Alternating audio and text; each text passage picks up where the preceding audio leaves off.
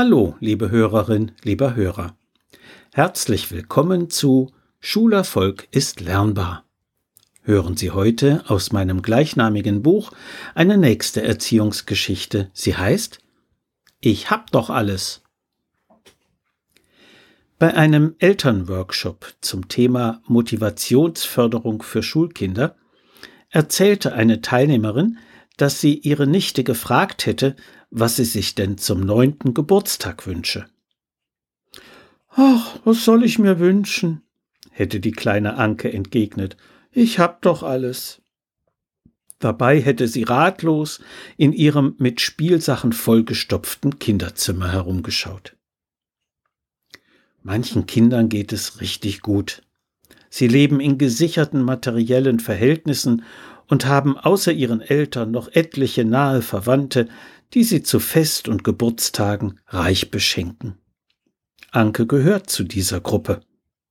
Aber ihrer Tante fiel auf, dass das Kind dabei gar nicht glücklich oder zufrieden wirkte, sondern ratlos.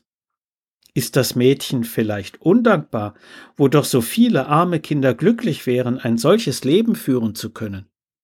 Nein, Anke ist sicher nicht undankbar, sondern in ihrem Reichtum sehr arm. Da sie bereits alles besitzt, was Kinderherzen begehren, kann sie sich nichts mehr wünschen. Sie ist wunschlos unglücklich. Wer keinen Wunsch hat, hat kein Ziel.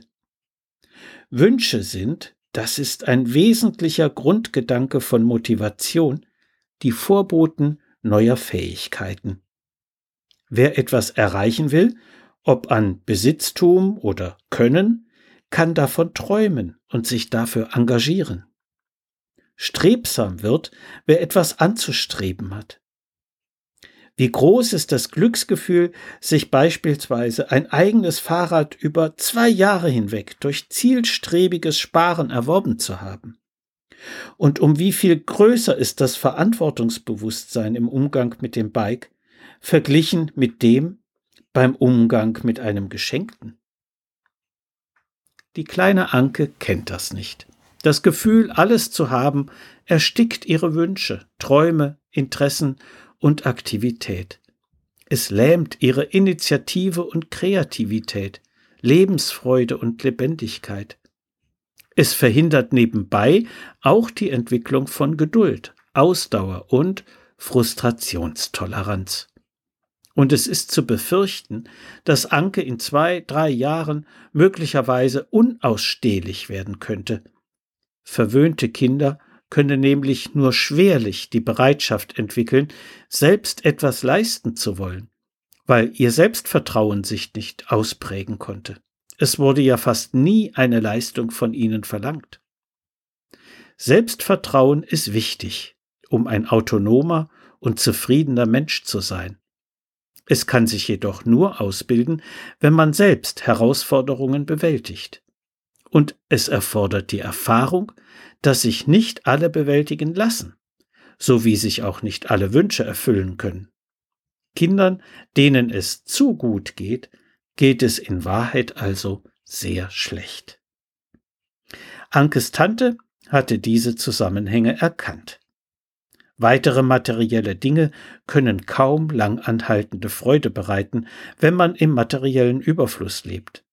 Und so schenkte sie dem Mädchen etwas Immaterielles, die Teilnahme an einer Kinderführung im Kunstmuseum mit Workshop zum Nachgestalten angeschauter Werke.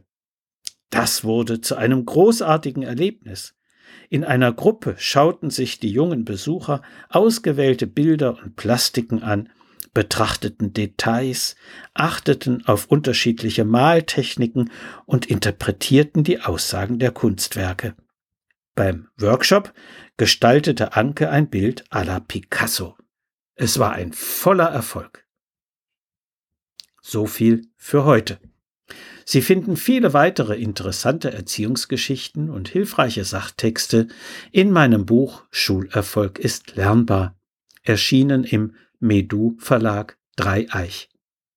Wenn Sie Fragen zu Schule und Lernen haben oder meine sonstigen Bücher und Materialien bestellen möchten, können Sie gerne über meine E-Mail-Adresse info at schulberatungsservice.de oder über die Webseite www.schulberatungsservice.de Kontakt mit mir aufnehmen.